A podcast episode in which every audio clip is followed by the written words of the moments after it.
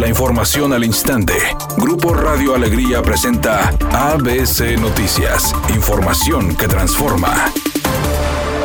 La diputada Brenda Sánchez presentó una serie de reformas a la Ley de Movilidad y Accesibilidad de Nuevo León, que buscan la implementación de políticas públicas encaminadas a generar un cambio en la cultura vial de los nuevo leoneses. Tenemos que transitar en nuestra comunidad, no solamente con nuevas infraestructuras, con nuevos mecanismos de transporte, sino también que la población permee esta cultura vial que permita tener cortesía, que en el mayor tránsito que tenemos en nuestra vida cotidiana nos la pasamos en una calle, en una avenida, en un camión o en un carro. Entonces es importante tener estas conductas de, civismo. Finalmente habló sobre la necesidad de realizar cambios puntuales en el uso del carpool, la creación de cruces seguros para los peatones, entre otros.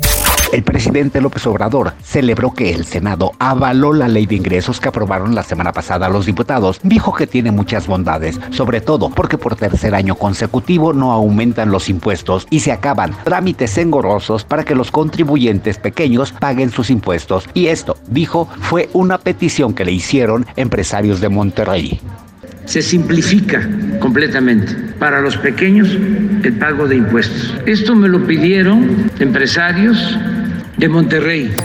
Editorial ABC con Eduardo Garza. Se anunció la refundación de Fuerza Civil. Samuel García quiere la mejor policía del mundo, mayor inversión, más equipo, reclutamiento y capacitación del FBI. El proyecto ahí está, el anuncio se acaba de hacer. Los primeros resultados a dos años, luego avance a los cuatro para cerrar el sexenio con lo prometido. Proyecto ambicioso, esperemos resultados. Es tal el éxito que está teniendo la película Duna que ya es oficial, sí tendrá una segunda parte y llegará en el 2023. Así lo anunció el director a través de sus redes sociales y es que en su primer fin de semana de estreno, la cinta fue la más taquillera, recaudando miles de millones de dólares. Es un día con cielo despejado, ambiente seco y vientos. Espera una temperatura máxima de 36 grados, una mínima de 24. Para mañana jueves se pronostica un día con cielo despejado, una temperatura máxima de 28 grados, una mínima de 16. La actual en el centro de Monterrey, 34 grados. ABC Noticias, información que transforma.